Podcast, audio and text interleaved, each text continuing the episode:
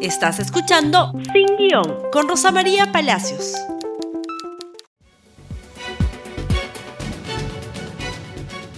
Muy, muy buenos días y bienvenidos nuevamente a Sin Guión. Empezamos esta mañana con mucha información, pero antes tenemos que cumplir con los auspiciadores del programa. Prestamipe.com, donde encuentras soluciones de financiamiento para personas y empresas. Solicita un préstamo con garantía hipotecaria desde 20 mil soles o haz factoring y obtén liquidez en cuestión de horas ingresando a prestamipe.com. Cambio seguro, casa de cambio digital registrada en la SBS, cambiadora de accesorios por internet desde su web o aplicativo. Usa el código promocional sin guion y obtén un descuento en tu primera operación. Cambio seguro, fácil, económico y súper seguro. Y bueno, vamos a hablar, por supuesto, hoy de Vizcarra y los moquehuanos o los intocables del crimen, así los ha llamado la Policía Nacional. Martín Vizcarra lideraría, todo está en por supuesto, como debe ser, red criminal Los Intocables de la Corrupción, según la Fiscalía. ¿De qué se trata esta historia? Es una historia de corrupción, es una historia de coimas, es una historia de lavado de activos. Es una historia nueva, es una historia de la que ustedes y yo no habíamos escuchado hablar, porque se le imputa a Martín Vizcarra delitos cometidos en el ejercicio del poder como presidente de la República. Por esa razón es que Martín Vizcarra no está en este momento detenido, ni él ni su ministro de Transportes y Comunicaciones, Edmer Trujillo, que también está involucrado en este caso. ¿Por qué? Porque son aforados, es decir, la fiscal de la nación tiene que acusarlos ante el Congreso, al Congreso levantarles el fuero y poder ser procesados en la Corte Suprema, cosa que todavía no se ha dado. Pero lo que sí se ha hecho es una investigación fiscal bastante prolija, hay que decirlo, y el juez Jorge Chávez Tamariz ayer autorizó la detención de cinco personas y el allanamiento de 17 inmuebles. De nuevo, ¿de qué se trata este caso? Se trata de cobrarle a contratistas del Estado peruano coimas y repartírselas entre aquellos que han facilitado que el contrato se dé. La lista de implicados es larga. Lo siguiente, por favor, para ir leyendo algunos nombres.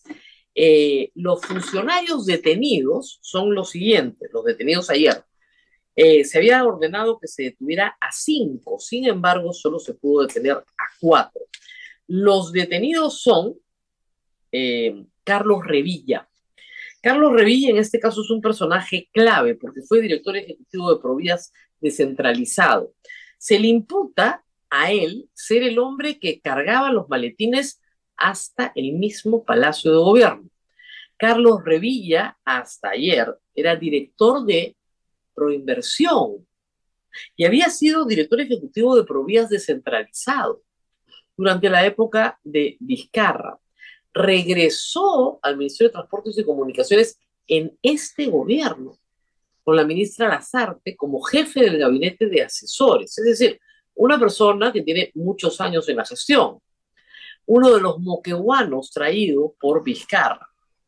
Ese es uno de los detenidos, pero no es el único. Alcides Villafuerte, Juan Enciso Torres, Hugo Meneses, ese es el empresario que ha sido detenido, y eh, una mujer que en este caso parece tener también una importancia mayor, Elizabeth Ugarte Manrique, que fuera coordinadora de la Dirección Ejecutiva de Provías Descentralizada y era la que, conjuntamente con estos otros que he mencionado, armaban los comités de selección con personas que estaban dispuestas a entregar a dedo las licitaciones.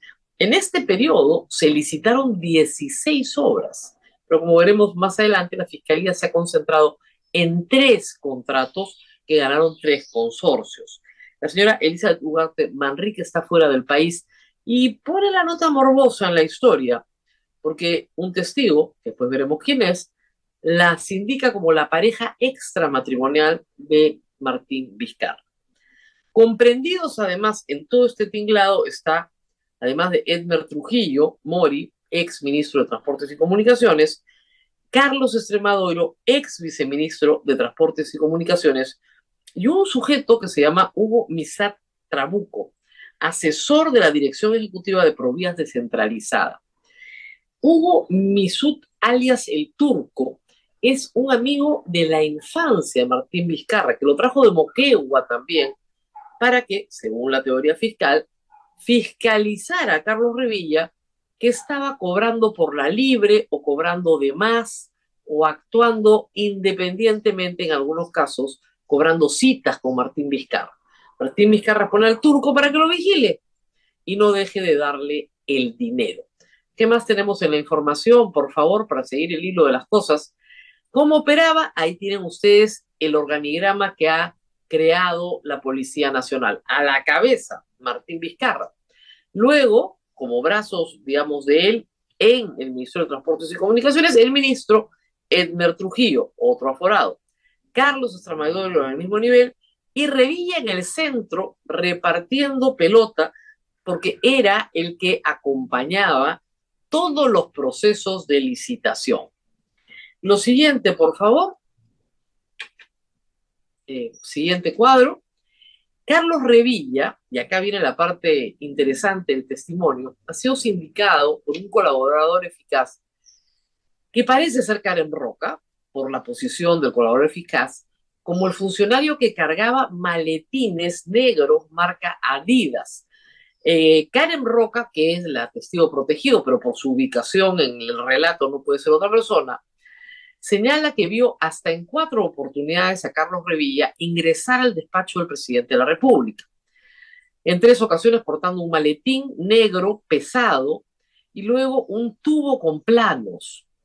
En todas estas oportunidades, siempre eh, bajo el mismo testimonio, eh, Martín Vizcarra ordenaba que no se registrara la visita, que se apagaran las cámaras de seguridad. Ella relata que en cada una de estas visitas, ella entraba al despacho cuando se retiraba el visitante Carlos Revilla y el presidente iba al baño y ella acomodaba las cosas personales luego de la reunión. En estas oportunidades ella pudo, en una vez, primera, cargar el maletín y al notarlo pesado, abrirlo y ver fajos de billetes de moneda nacional. Luego, en una segunda oportunidad, acá hay algo más interesante, señala que vio el dinero dentro de un cajón del presidente de la República, pero que había una persona de seguridad y personal de limpieza que también observaron lo mismo, y que Vizcarra le llamó la atención por haber abierto el cajón. Y finalmente, en el tema de los planos, ella también abre el tubo de planos y ve dinero dentro del tubo de planos. Era una secretaria, hay que decirlo, bastante curiosa, ¿no es cierto?, para ir metiendo, ¿no es cierto?, la mano en los maletines en el cajón y en el tubo de planos. El testimonio de Karen Roca ha sido eh, desprestigiado por el propio Martín Vizcarra ayer, señalando que Karen Roca es una persona que lo odia, que lo odia desde el 2020, que colaboró para su derrocamiento y que todo lo que dice, por supuesto, es falso porque lo único que busca es derrocarlo. Bueno, ya no, inhabilitarlo. Pero lo cierto es que Karen Roca señala que hayan habido otros testigos de estos hechos y eso hace su testimonio corroborable. Pero lo más importante es que hay otro testigo protegido que señala que se les pedía 3.5% de todas las obras públicas en las que participaron, que no necesariamente llegaron a pagar 3.5% en todas, pero que alrededor de 3% se pagó. Veamos, por favor, lo siguiente. Acá tenemos un cuadro con las obras. Estos son los hechos señalados por eh, la Policía Nacional, contrataciones públicas, fraudulencia, consorcio Tintay, consorcio Vial Samegua y consorcio Puente Surpampas. Estos montos son 63 millones, 54 millones y 54 millones. Estamos hablando de 170 millones solo en estos tres contratos, aunque se presume que han sido en ese periodo 16 contratos de obra pública que superan los 270 millones de soles y en cada uno se pide el 3%, pueden ustedes sacar la cuenta de lo que se repartía. La modalidad eh, digamos, los crímenes que se imputan son organización criminal, colusión agravada y lavado de activos, porque había una transformación. Por supuesto, todas estas coimas se pagan en efectivo. ¿Qué empresas están involucradas? De nuevo, empresas vinculadas a la familia Pasapera y personajes también vinculados al caso Puente Tarata, igual que la familia Pasapera, y empresas chinas, también vinculadas a los casos de corrupción del gobierno de Pedro Castillo. Lo que hace que la hipótesis fiscal se vuelva incluso más interesante. Recuerden ustedes que cuando cae el Club de la Construcción, cae Odebrecht, OAS, las empresas brasileñas de construcción, mega empresas de construcción, se tienen que retirar del Perú, desaparecen. Y ese vacío se da durante el gobierno de Kuczynski y Vizcarra. En ese vacío, las que aparecen son empresas chinas, que asociándose con contratistas locales conforman diversos consorcios.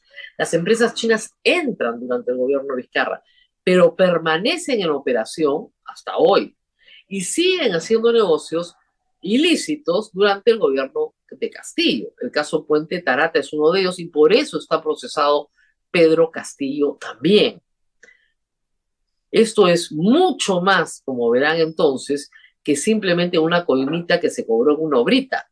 Esto es un modus operandi en Provías descentralizado y Provías nacional. A tal punto que el día de ayer el ministro de Transportes y Comunicaciones, eh, Pérez Reyes, ha señalado que va a haber una reorganización total, porque se tiene que revisar, ¿no es cierto?, qué vínculos tienen estas personas. Los cinco detenidos, perdón, los cuatro detenidos, hay un quinto que se detiene porque se le encuentra un arma sin registro, tienen 10 días de detención preliminar. De ahí se tiene que definir si van a prisión preventiva por 18, 24 o 36 meses. Si no quieren ir a prisión preventiva, pueden cambiar su suerte rápidamente. Lo único que tienen que hacer es colaborar con la justicia. Este también es un método ya utilizado sistemáticamente por la policía. Yo coloco a las personas en la cárcel y les doy a escoger. O te vas 36 meses preso o me cuentas todo lo que sabes. Eso ayudaría mucho al caso porque en efecto el testimonio de Karen Roca no parece muy sólido, pero los otros testimonios habría que ver eh, si se sostienen en un proceso. Estamos hablando de solicitudes de 3.5% de coimas, lo que es consistente con este tipo de operaciones. Como yo les he explicado ya alguna vez, la coima en el Perú de obra pequeña, obra pública pequeña en municipalidad distrital, es de 10%. Pero cuando se está hablando de estos montos, estamos hablando ya de 3.5. Baja el porcentaje pero estamos hablando de cantidades muy importantes que se reparten a todos, ojo, ¿ah? que va desde el presidente hasta el empleado de la dirección que organiza el comité de selección. Se reparte para todo el mundo. Carlos Revilla tendría mucho que contar. Ha estado en el ministerio como jefe de gabinete de asesores en este gobierno y era director de proinversión. ¿Qué más tenemos que informarles a ustedes, por favor? El señor Vizcarra ha minimizado y ha tenido la peor de las respuestas, porque ha dicho que es que lo acusan porque lo sienten como un rival político. Lo de que la señorita Barba lo odia, que me inventa un amante, todo eso puede ser verdad. Incluso Karen Barba dice que la esposa del presidente, o sea, la firme, repartía plata, porque ella ha visto el maletín también en la cama del presidente de la República, porque entró, porque ella dijo que pasara a buscar algo al dormitorio del presidente y que la señora primera dama, ex primera dama, también conocía y repartía, por si acaso. Pero en fin, puede ser que la señora Barba o de la presidenta, su familia. Pero, pero, decir que lo ven como un rival político es absurdo. Martín Vizcarra no puede postular porque ha sido inhabilitado por el Congreso. Cinco años y diez años por otros temas, por el tema de la vacunación. Derrocado por otros temas, por el tema de coimas cuando era presidente regional de Moquegua. Un caso que hay que decir es bien endeble, porque se está sosteniendo hasta el momento en dos testimonios y solo se le acusa ahora por un delito. Y todavía no inicia el juicio oral. Pero este, con esta multiplicidad de agentes, puede ser bastante más sólido. Bastaría que algunos de los detenidos decidan contar lo que saben. Y una vez que eso sucede, pues el caso de Martín Vizcarra se convierte en un caso muchísimo más grave que todo lo que hemos conocido hasta el día de hoy. Los próximos 10 días serán entonces para la Fiscalía clave para encontrar los testimonios que faltan. Y en el caso de Vizcarra, reitero, es la fiscal de la Nación, una vez que tenga toda la evidencia sobre la mesa, la que tiene que acusarlo ante el Congreso. Este Congreso lo va, digamos, a acusar ante el Pleno de todas maneras, la Comisión Permanente, ningún problema, y el Pleno va a aprobar la acusación si lo odian, o sea que no hay problema, y pasará a la Corte Suprema, donde será juzgado. Eso puede ser incluso más rápido que el proceso que se siga a todos los no aforados. Es una situación compleja. De los moquehuanos siempre supimos, porque siempre se supo que uno de los círculos que rodeaba a Vizcarra, de los muchos círculos que, que, rodean a un presidente, estaba constituido por moquehuanos que venían desde la administración del gobierno regional de Moquegua con él, o el turco, desde su amistad de infancia. Así están las cosas para Martín Vizcarra, un nuevo caso, nuevo, completamente nuevo, investigado por el equipo especial de fiscales eh, que luchan contra la corrupción en el poder, liderado por Marita Barret. El juez Chávez Tamariz, reitero, es el que ha expedido la resolución de ayer. Tiene más de 500 páginas donde están relatados los hechos que les he pasado a contar. Muy bien, vamos a una pausa. Nos toca la pausa Samsung y luego regresamos con la Policía Nacional. A veces solo hay una oportunidad para tomar una foto y no siempre es perfecta. Ahora esto no será un problema. A continuación, un segmento del tema. Este segmento llega gracias a Samsung Galaxy S24 Series. Los nuevos Galaxy S24 Series de Samsung llegan totalmente renovados para la creación de contenidos inteligentes. ¿De qué forma? Presta atención, con Galaxy AI tienes al alcance de tu mano nuevas formas de edición y sugerencias para conseguir fotos profesionales. Gracias a la denominada transformación generativa, será posible rellenar el fondo y enderezar una imagen para tener capturas más amplias y con mejor estabilidad. Además, la función de relleno generativo te permite mover, borrar, aumentar o disminuir el tamaño de una persona, objeto o animal y completar ese espacio vacío con la ayuda de la inteligencia artificial del S24. Por ejemplo, si no quieres que aparezca un transeúnte en tu fotografía, con el borrador de objetos encierras tu figura, selecciona borrar y la guía te ayudará a que los cambios pasen totalmente desapercibidos a simple vista. Eso no es todo, ya que la tecnología automatizada en la edición te comparte sugerencias de cambios y puede eliminar los reflejos, las sombras o remasterizar tus fotos en pocos segundos sin que dependas de la ayuda de un profesional. Sí, todo desde tu celular. Finalmente, gracias a la colaboración de Samsung con Instagram, aprovecharás al 100% tu cámara al capturar fotos y videos desde la aplicación en HDR con alto contraste sin perder calidad. ¿Estás listo para crear contenidos de otro nivel? Cuéntame, ¿cómo utilizarás tú el S24? Esto fue Galaxy AI y este segmento llegó gracias a Samsung Galaxy S24 Series. Y ayer la Policía Nacional, que parece no tener nada mejor que hacer, eh, cometió un atentado contra la libertad de expresión con un comunicado donde muestran que no tienen ni siquiera sentido del humor, mucho menos pensamiento crítico. A ver, ¿de qué se trata esta historia? Veamos primero el comunicado. Carlos Carlín, caricaturista extraordinario de la República, publicó una caricatura que vamos a pasar a ver en un momento. Esta caricatura ofendió a la Policía Nacional. Y vamos a leer el punto 1 y 2. La PNP es una institución tutelar del Estado. Tutelar del Estado. Discúlpenme, en la Policía Nacional les cuento que ese tipo de definiciones son del siglo XIX. El Estado no tiene tutela. Ay, Dios mío, ¿quién escribe esto? Pero bueno encargada de velar por el orden interno y la seguridad en el territorio nacional de servicio a la ciudadanía las 24 horas y los 365 días del año, contando con más de 140 mil policías desplegados, quienes son quienes con publicaciones como la mencionada ven afectada su, su principal bien jurídico protegido, como es la imagen institucional. Ya, segundo error garrafal de su comunicado, señores policías. El principal bien jurídico protegido no puede ser la imagen institucional. Los bienes jurídicos protegidos son la vida, la libertad, el honor, la propiedad, pero no la imagen institucional. Y la vida, la propiedad, la libertad, el honor de los ciudadanos que ustedes tienen que proteger, no su imagen institucional. Si hubieran puesto hasta el honor, hubiera sido razonable. acá lo más importante que tiene la Policía Nacional, lo más importante, ¿ah? es su imagen institucional. Reitero, yo no sé, si eso es verdad, yo no sé quién redactó este comunicado, que es un pavor.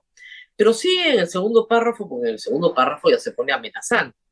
Ante esta ridiculización de la imagen policial del comandante general, los oficiales y suboficiales del Policía Nacional del Perú rechazan categóricamente esta afrenta, por lo que la Policía Nacional del Perú, a través de la Procuraduría a cargo del Ministerio del Interior, iniciará las acciones legales contra el referido medio de comunicación y aquellos que resulten responsables.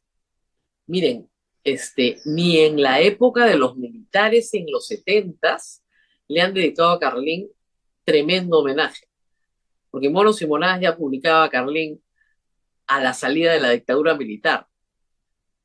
A ver, veamos la carlincatura.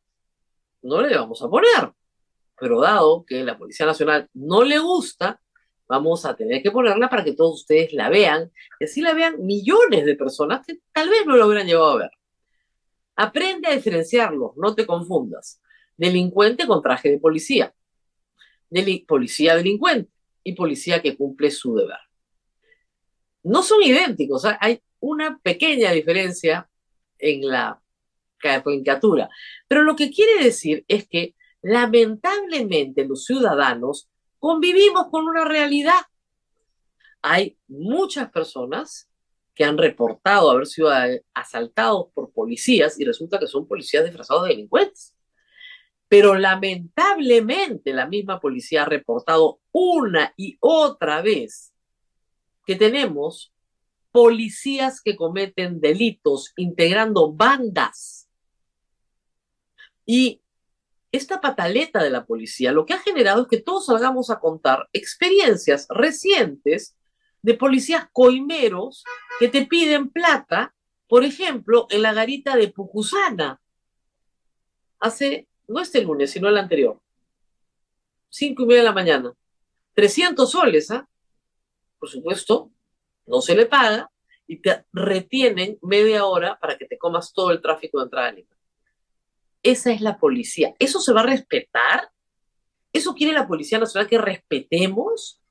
Y por supuesto, y lo ha puesto Carlín, también hay policía decente. Pero lamentablemente no parece ser la mayoría no parece ser la mayoría, lamentablemente. Y sí, son 140 mil.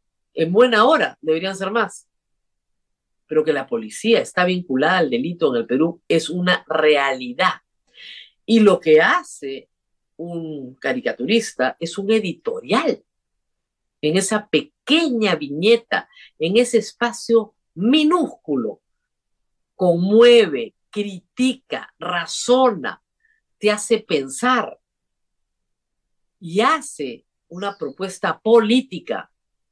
Lo que está haciendo la Policía Nacional es amenazar a la libertad de expresión diciendo que lo va a procesar por tocar una cosa que es una realidad en todas las portadas de los periódicos. Policía Nacional carece de humor, pero también carece de estrategia comunicacional ¿ah? y carece de una lectura, a ver, legal del delito de difamación al Código Penal. Porque eso no es difamación ni aquí ni en ninguna parte del mundo.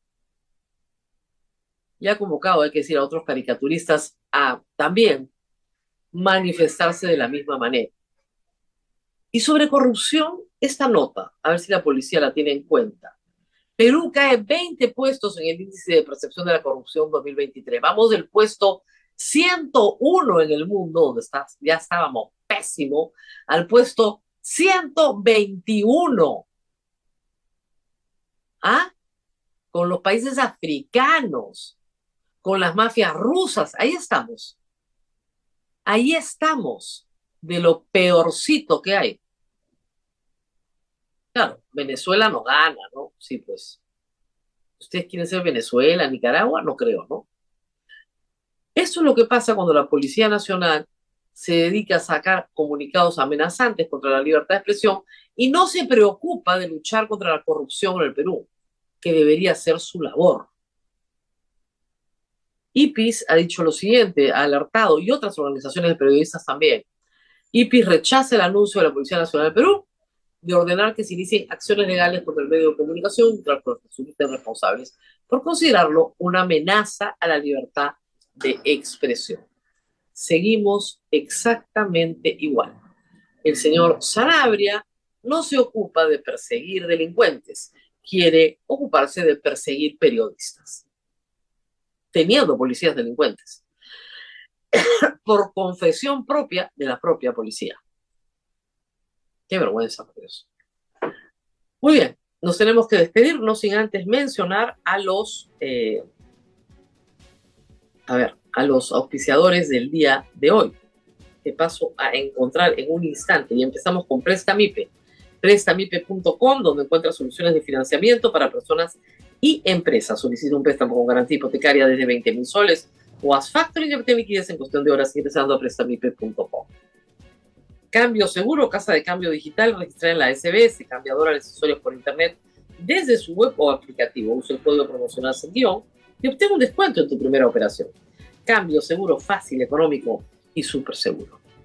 Esto ha sido todo por hoy. Compartan este programa. Nos vemos nuevamente el día de mañana. Gracias por escuchar Sin Guión con Rosa María Palacios. Suscríbete para que disfrutes más contenidos.